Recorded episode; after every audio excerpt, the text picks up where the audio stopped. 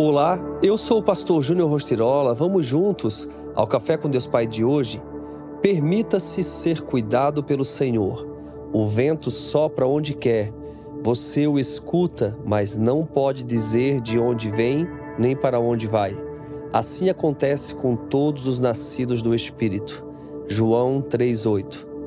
Quando indagado por Nicodemos acerca de como seria a vida de quem nasce de novo, Jesus lhe explica que a sua vida é dirigida pelo Espírito Santo de Deus. O soprar do vento do Espírito nos conduz todos os dias a viver em novidade de vida. É quando as pessoas olham para você e veem de fato algo diferente em suas atitudes, falas e gestos. Quando as palavras que saem de sua boca são palavras que edificam, não palavras depreciativas de crítica e murmuração. Isso é viver em novidade, sempre ter algo de bom para entregar a alguém, doar-se ao próximo, cumprir o seu chamado. Essas são as atitudes daqueles que vivem pelo Espírito e são atraídos pela luz do Filho de Deus.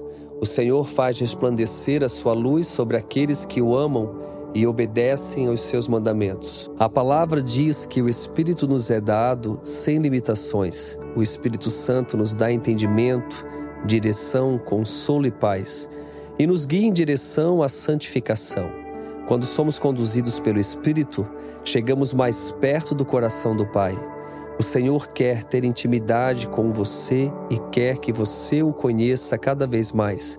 Ele tem planos de crescimento, prosperidade e esperança para a sua vida e quer cuidar de cada detalhe da sua história.